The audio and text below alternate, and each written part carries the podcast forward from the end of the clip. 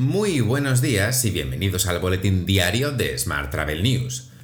Hoy es miércoles 23 de febrero de 2022, día del compromiso internacional del control del mercurio. Por fin. Yo soy Juan Daniel Núñez y esta es la edición número 878 de nuestro podcast diario. Hoy comentamos la apertura de las fronteras exteriores de la Unión Europea y las valoraciones de la patronal hotelera sobre la reactivación del sector.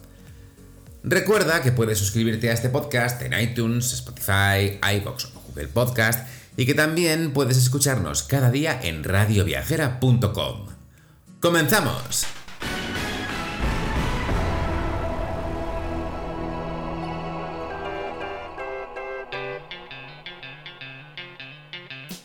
Bruselas ha acordado reabrir la frontera exterior a los turistas inmunizados con vacunas reconocidas por la propia Unión Europea.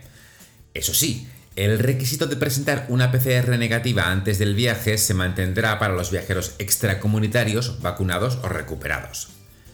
Se considerará vacunada apta para viajar sin más restricciones aquella persona que haya recibido la pauta completa al menos 14 días antes de emprender el viaje y en un plazo no superior a los 270 días.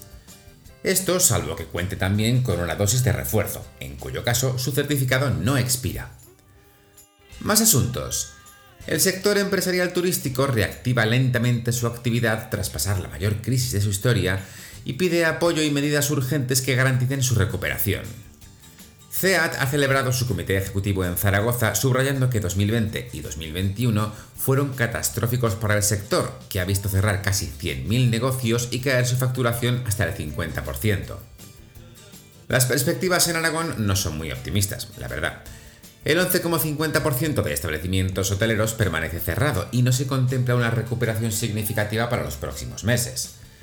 En Semana Santa se prevé una ocupación del 62%, frente a casi el 80% que se registró en 2019. Oreca Hoteles Zaragoza considera imprescindible una nueva convocatoria de ayudas a la solvencia, compensaciones económicas directas por las restricciones, una prórroga de los ERTE igualar el tipo de, del al industrial y apostar por una nueva estrategia de marca ciudad, entre otras medidas. En otro orden de asuntos, te cuento que Airbnb se comprometió el martes a alojar a 20.000 refugiados más procedentes de Afganistán y de otros países. En el nuevo objetivo de la empresa se incluirán los refugiados de América del Sur y Central y los posibles refugiados derivados de las tensiones entre Rusia y Ucrania. Airbnb anunció este martes en su página web que Airbnb.org, la plataforma que facilita estancias temporales durante una crisis, superó su anterior objetivo de alojar a 20.000 refugiados afganos en zonas más seguras, pero que aún queda mucho trabajo por hacer.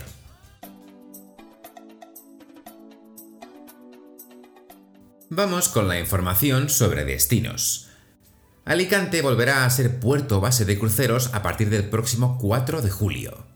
En este contexto, la compañía MSC Cruceros ha anunciado la salida del primer barco de la docena que partirán de la ciudad cada temporada. Mientras, Barcelona acuerda ampliar los horarios de los comercios en las zonas más turísticas. Los establecimientos podrán abrir los domingos y festivos de las 12 a las 20 horas entre el 15 de mayo y el 15 de septiembre. Y cruzamos el charco para contarte que NYC Company presenta su campaña 22 razones para visitar Nueva York en 2022. Los sitios de interés de los cinco distritos incluyen clásicos de la ciudad de Nueva York, así como nuevos hoteles, atracciones, Broadway, restaurantes, infraestructura, arte y cultura, experiencias multiculturales en varios locales y más.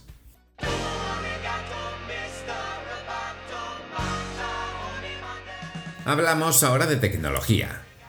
Pestana Hotel Group y Travel Compositor han firmado una alianza estratégica para la venta de productos y paquetes en torno a sus servicios hoteleros antes, durante y después de la estancia. Mientras, los nuevos usuarios de la app de FinTech Revolut recibirán un reembolso de hasta 25 euros en su próxima reserva con kiwi.com, así como acceso gratuito a Revolut Premium durante los primeros tres meses. Por su parte, la aplicación Hopper ha llegado a un acuerdo con RateGain para conectarse con hoteles y cadenas hoteleras en todo el mundo. Este acuerdo permitirá que las reservas realizadas a través de determinados socios de Hopper Cloud fluyan a través de la plataforma Connectivity Switch de RateGain.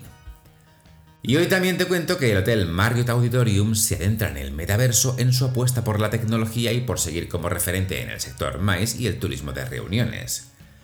Por ello, el hotel se ha asociado en este proyecto con la empresa Rentedverse, que desarrollará todo el apartado digital y creará tres espacios de encuentro virtual donde profesionales del sector podrán encontrarse, organizar, reservar y ver ejemplos de eventos en este espacio vanguardista, innovador y pionero para el mundo mais.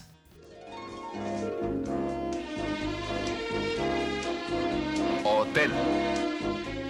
Y seguimos con la actualidad hotelera. Rusticae ha creado un sello de turismo sostenible para sus alojamientos. Además de la creación de este nuevo apartado en la web de Rusticae dedicado a la sostenibilidad, la compañía ha lanzado una campaña de concienciación y sensibilización tal y como se avanzó en la reunión anual Rusticae 2022. Esta reunión, celebrada el pasado mes de enero, en la que se dieron cita a los principales establecimientos con encanto de España y Portugal. Más de más. Mariana Zúñiga, directora de Recursos Humanos y Responsabilidad Social Corporativa de My Way Hotels and Resorts, ha sido nombrada embajadora de Tenerife por Iceland Innovation. Se trata de una red de isleños de todo el mundo cuyos miembros trabajan por la excelencia de su territorio en materia de sostenibilidad. En el capítulo de aperturas, hoy hemos conocido la reapertura de Hotel Antequera, que pasa a llamarse Hotel Antequera Hills, inaugurando así una nueva etapa. La fecha de reapertura será este viernes 25 de febrero en el preámbulo del puente por la festividad de la Comunidad de Andalucía. Por su parte, Smart Rental Group prepara la apertura de dos nuevos establecimientos en Madrid. El primero, el Apart Hotel Smart Rental Collection Gran Vía Capital, estará a un paso de la Puerta de Alcalá y continúa con la línea de apartamentos urbanos con servicios hoteleros, ideales para una escapada a la capital en familia o con amigos. El segundo, ubicado muy cerca de Plaza de España, es el primer hotel del grupo y nace con una doble señal de identidad, Only Adults y 100% sostenible. Y Vinci Costa Golf 4 estrellas reabre sus puertas de cara a la temporada estival. El establecimiento de Vinci Hoteles en Cádiz ya tiene todo preparado para disfrutar al máximo de este pequeño paraíso situado en Santipetri a partir del próximo 25 de febrero. Este año, además, acogerá un torneo de pádel del 18 al 20 de marzo para todos los aficionados a este deporte. Te dejo con esta noticia. Muchas gracias por seguir nuestro podcast y por dejarnos tus valoraciones y comentarios en iBox y en Apple Podcast. Recuerda que puedes suscribirte a nuestra newsletter diaria entrando en smarttravel.news o recibir un mensaje con los titulares del día directamente en tu WhatsApp. Para ello solo tienes que añadir el número 646-572-336 a tu agenda de contactos del móvil y enviarnos un WhatsApp con la palabra alta. Eso es todo por hoy. Muy feliz miércoles.